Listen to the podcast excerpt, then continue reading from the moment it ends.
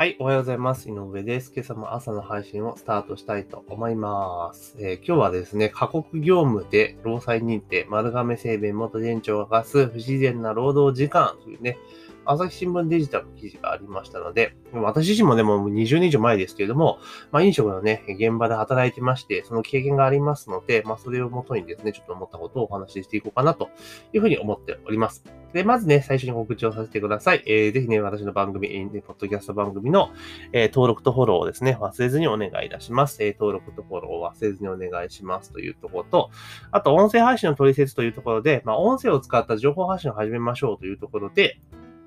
まあ、こういったですね、えー音声で自分の声で情報発信をしていくためにね、プラットフォーム使えると思うんですけども、まあ、スタンド FM を使った音声配信の始め方をですね、簡単なマニュアルにまとめております。音声配信の取説という形で、えープレゼントしておりますので、まあ、自分音声配信始めたいぞという方はね、ぜひゲットしていただけたらなというふうに思います。で、えー今日の本題ですけれども、えー過酷業務で労災認定丸亀製麺元店長が課す不自然な労働時間というところで、えーで、まあ、記事の冒頭ですね。大手うどんチェーン丸亀製麺の店長として働いてうつ病を発症し、昨年10月労災認定された20代の男性と60代の父親が朝日新聞の取材に応じたというところですね。で、えーこの方はですね、え2017年ですね、国に、えー九州の高校卒業して、まあ、トリドール、丸亀製麺というトリドールですね。そちらに正社員として入社したというところで、まあ、なんか、あれですね、2017年ぐらいからトリドールさんは、ね、高卒の採用を本格化していたというところですね。まあ、2017年って言ったら、結構、そのなんだ、景気的にはずっと上向き上傾向で、で、まあコロナ前ですからね、結構いい感じだったから、人手がやっぱ足らないっていう時代ですよね。うん。で、まあこのね、えー勤められた方だだと、まあ、高校で求人を見て大企業だから安心だろうと思って、まあ面接を受けて採用に至ったというところで、まあ最初はですね、都内の店舗で、まあ一般社員としてね、店長のもとで働いていたと。で、この時は、えー休憩があり仕事で余った時間のスマホをする余裕もあったと。まあ、だから店長に昇格したらですね、生活が激減したと。会社から携帯電話を持たされて、まあ、休日に電話でない、上司から電話出なかったら怒られた。で、休日トラブルに対応のために準備しておくに命じられ、出勤に備え常にリュックに仕事着と長靴を詰めておくようにしたというところですね。で、結局、えー仕事自体は、まあ、天ぷらや麺の仕込み、えー食材の検品発注、えー顧客の注文クレーム対応、シフト管理作成、から、え都内のね、え大型商業施設のフードコートの店舗でね、働いたらもう忙しかったと。で、客足が絶えず狭い職場で、まあ、立ち、え仕事がずっと続いたぞというところですね。で、えーその基準監督署がね、えー入って、調査に入っているところ、男性のある日の勤務記録か、えー午前6時54分に、え出勤して、で、1回目の休憩が、午後3時3分から6時35分。だから3時間半ぐらいね。で、えーまたその後義務があって、その後、えー、6 2回目の日が6時36分から、えー9時49分まであった。で、えー退勤が、えー9時54分ていうのがね、休憩時間6時間45分で残業が15分になっていたぞというところですよね。で、まあ、拘束時間をね、帳簿上で見ると15時間拘束していたけど、休憩が6時間45分で残業は15分だったというところで、まあ、不自然ですよね、こういうね、勤務時間はね。で、え休憩が長い日はこの日だけではなくて、えー、19年の4月から6月の勤務記録で1ヶ月の残の、えー残業の合計が44から54時間程度で、えー休憩時間は52時間から68時間程度すぎる。多分、えーで、えー業務により休憩も多かった日があったというところですね。で、男性によると、これはじ、え記録事実とは異なり、トイレに行く時間以外はほぼ働いていたと。で、仕事場を離れられず、食事も仕事、業事務作業をしながらおにぎりを頬張って済ますことが多かった。事実と異なる、えー勤務記録の仕事は上司に指示されたと主張すると。で、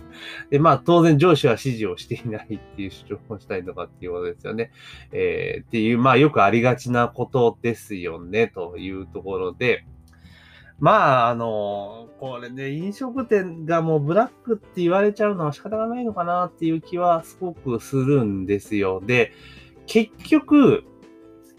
なんて言うんだろう、お店とかって、こうなんで、あの、飲食店とかって、こう、あれなんですよ、こう、長時間労働とかなっちゃうとかね、なるかっていうと、あ当然社員って、いないわけじゃないですか。いないというか少ないわけですね。下手したら1名とかですよ。うん。で、あと全部バイトなわけなんですよね。バイトっていうところで構成されているから、いや、お店はバイト軸で回していかなければいけないっていうところなんですね。ですから人員が結構ちゃんと、えー、整っている状態であれば、えー、か、か、なんか長勤、長時間勤務とかってのは別になかったりするんですよ。本当それこそ、えー、毎日10時間、まあ10時間が普通っていう解釈もあれかもしれないけど、私も現場にいた時は、あのー、なんだろう。それもなんか人がいない時は本当ね、この、この記事に負けずとも劣らないぐらいヘビーな働き方した時代もありますけれども、だけど、ちゃんとその、なんだろう、人をね、揃えて、で、えー、人、人が揃ってね、えー、なってきたら別にね、そんな何十時間っていう残業、残業というかね、えー、毎日15、6時間とかっていう勤務ではなくなりましたよね。まあ大体10時間ぐらいの勤務で。で、休みもちゃんと、で、週4回、週8回か。うん、週休2日、まあ祝日まで消化ってなかなか難しかったけれども、まあ大体土日は休めるようにはなってたかなということもあります。ただ、あの、例えばその、お店とかね、えー、こういうお店チェーン店とかだと、まあ人事業とかがあってね、いろんなお店でご経験させられるわけですよ。ね、最初に現場経験を積んだ後に、えー、そのまま今度はね、スーパーバイザー SV とかね、そういった、形に、まあ、ステップアップをしていくっていうところなんですけれども、だけど、その、移動するときに、その移動先のお店がね、例えば人が全然いねえぞっていう店もやっぱ中にはあるわけですよ。でそういった店に行ったらですね、当然のごとく、あの休みなんかないわけですね。で、この記事の通りの、えー、事実っていうのは多分あるところはいっぱいあると思うんですよね。で、私もやっぱり現実、実際問題でそういうタイミングも当然あったし、もう今から20年ぐらい前ですね。だから20年ぐらい前だから時代が全然今違いますけれども、あの、そういうことありました。だからそれこそ、えー、毎日、だから、1日基本勤務が12時間。で、忙しかったら、まあ、14、5時間になって、で、休みが月1とかっていう時期もありました。20代の前半の頃とかね。え実際ありましたよというところですね。で、なんでかって人がいなかったからなんですよ。うん、当時副店主ていうかね、あの、店長ではなかったけども、人がいないっていう状況の中で勤務したら自分たちがやっぱ社員が働かなきゃいけないっていうところで当然そうなっていったというところでした。で、まあそこからその店で私の場合店長そのまま昇格して、で、人を結構拡充していって、もうその終盤は、本当人が結構潤沢にいたから休みをしっかり取れたし、毎日の勤務時間10時間ぐらいに着地、着地できたかなというところではありましたね。そういう体制まで持ってったというところはあります。で、その後やっぱ移動した先はやっぱしんどい店が多くて、やっぱりその、行って立て直してっていうところがあるから、着任後だから半年か1年ぐらいはやっぱヘビーな、えー、勤務が続いて、で、まあそこを繰り返してしまえば、まああとは楽になったかなっていうところです。で、結局、現場で4店舗ぐらいやりましたけど、まあそんな感じでしたね。うん。着任当初は本当しししんどいなっていうのがありましたけど、ただ、私の場合その経験があったっていうか、あの、まあその、どうしたら自分が休めるようになるかとかで管理できるかっていう術を知っていて、実際経験してたので、あの、あ、この状態っていうのは、あの、そう長くは続かねえんだな。だから、この期間踏ん張ればなんとかなるんだなっていうのが分かったから、全然ね、あの、乗り切れた。で、もともとそのなんだろう、えっ、ー、と、学生時代にバイトをしていたので、あの、社員がどういう勤務形態なのかとか、えー、どうなのかってことは実際知ってたわけですよね。で、たまたま私はその、えフランチャイズの本部のお店だった直営店だったので、就職したのはね。いや、給料めちゃめちゃ良かったわけですよ。だからまあ休みは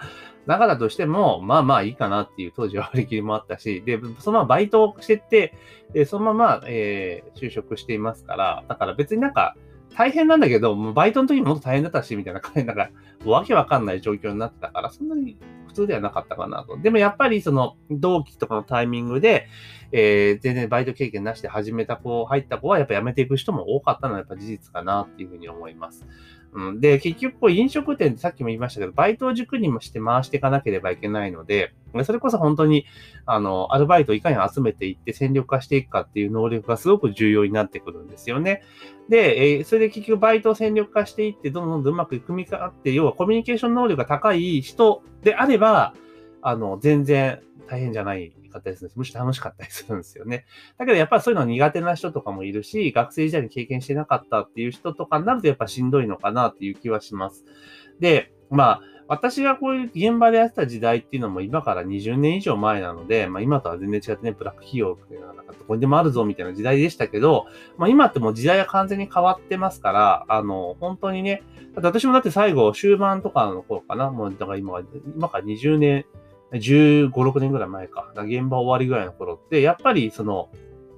まあ、店長はね、同じような感じだけど、副店長とかに対する勤怠とかは、すごく甘かったっすもん。なんか店長死ぬほど働いけど、副店長、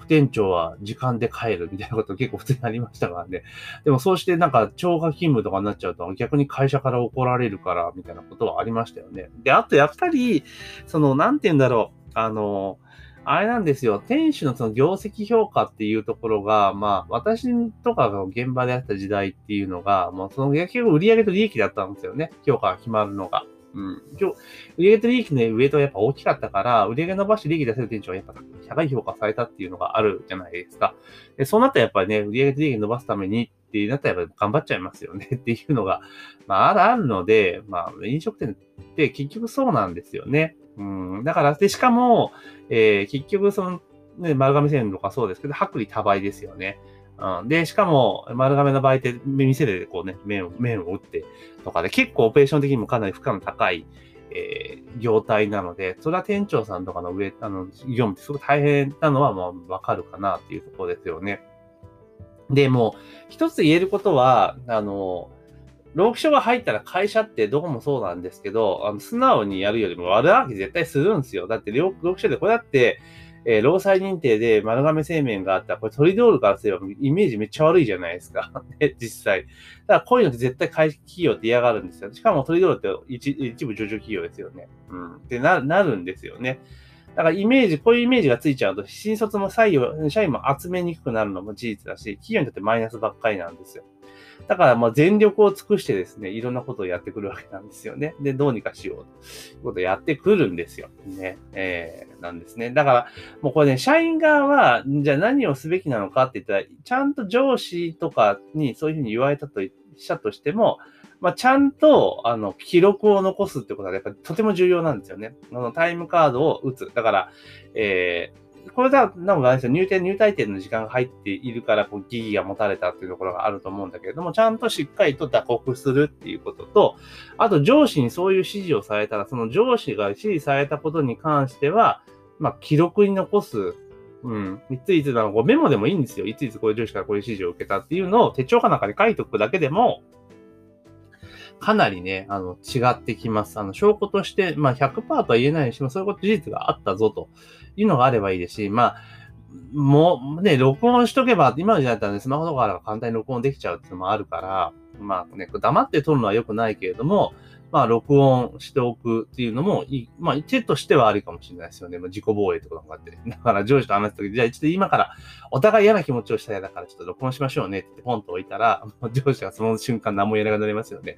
っていうふうに防衛もしていかなければいけないのかなとも思います。今のご時世ね。で、当然企業側もしっかり考えなければいけないし、えー、どんどん仕組みの自動化をしていくってこともしていかなければいけないのかなと。で結局飲、あの飲食店とかって、もう、あの、なんていうのかな、結局売上あの、利益って原価と人件費しかいじれないんですよね。で、原価なんつうもんはもう、だってほとんど、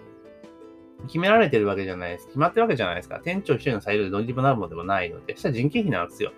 で、バイト使えばね、バイト使って自分が休めば人件費上がるし、で、えー、自分が働いてバイト使わなければ人件費が下がるわけですよね。で、もちろん残業代パチッと100%つければ、バイト使った方が安いんだけれども、で、例えば100時間とかだと、お前は店管理できねえのか、評価下がっちゃったとかするからって、もう本当悪循環なんですよね。うん。だからこの辺は、会社側がちゃんとね、した姿勢でやらなければいけないし、で、もちろん、店長側とかね、そういう社員側も、あの、義務の主張だけじゃなく、権利の主張だけじゃなくて、ちゃんと義務を果たすってことも当然しなければいけないと思うので、まあ、このね、えー、飲食のこういう過重労働っていう問題はなかなか、えー、なかなか潰すことはできないんじゃないかなと、個人的には思いますよ。だからやっぱ企業もほんと死ぬ気になって考えなければいけないけれども、でも企業側も結局背に腹は変えられないわけだし、あのね、業績あって赤字ばっか出しちゃったらもうね、生き残れないわけですから、これなかなか難しいところなので、まあいろいろな、やっぱコミュニケーション取りながら着地点をしっかりと、えー、探していくということをしていかなきゃいけん、いかんのかなというふうに思います。で、今回コロナとかでね、いろいろまた状況がかなり悪くなっているから、まだこれも飲食店もね、こういった情報話題とかどんどん広がって、多くなってくると、働く人も減ってきてしまいますので、まあ、こういうところ結構ね、企業側は特に、あの、大手チェーンとか気をつけないと、まあ、いかんのかなというふうに思ったりはしました。まあ、とにかくね、飲食店は大変だと、まあ、それを楽しいと思える人であれば全然苦じゃないんだけれども、話も全員そうでもないですし、やっぱりその、法律で決まってる範囲内でしっかりと収められるような仕組みを作っていく必要が、まあ難しいですよ。あの、やってる当事者からすればめちゃめちゃそんなのできるわけねえだろうってなるかもしれないですけど、まあできるわけねえだろうと思ったらできるわけは絶対ないので、じゃあどういうふうにやってたらうまくいくのかっていうのを、まあ頭をやっぱ使ってやっていくべきなのかなと。で、結局こういったところの上司とか、だから今で言うともう SV とかね、やってる世代っていうのが、要は、要は当然そのなんだか昭和的な指導を受けた人間だから、それがやっぱあって本になってるわけですよね。だからそこら辺、だから注意すべきなのは、新入社員とかよりもむしろ、え中間層ですよね。ミドル層に対しての指導っていうのをしっかりしていかないと、こういうのは減っていかないんじゃないかなというふうに思いました。というところで、業務時間型でですね、丸亀製麺店長を明かす不正な労働時間という記事がありましたので、それについて思ったことをお話しさせていただきました。ぜひね、番組の登録とフォローを忘れずにお願いします。番組登録とフォローを忘れずにお願いしますというところと、あと、音声配信取説というね、マニュアル配っておりますので、音声の概要欄からリンクをクリックしてぜひゲットしていただければというふうに思っております。というところで、本日の朝の配信は以上とさせていただきます。今日も一日頑張っていきましょう。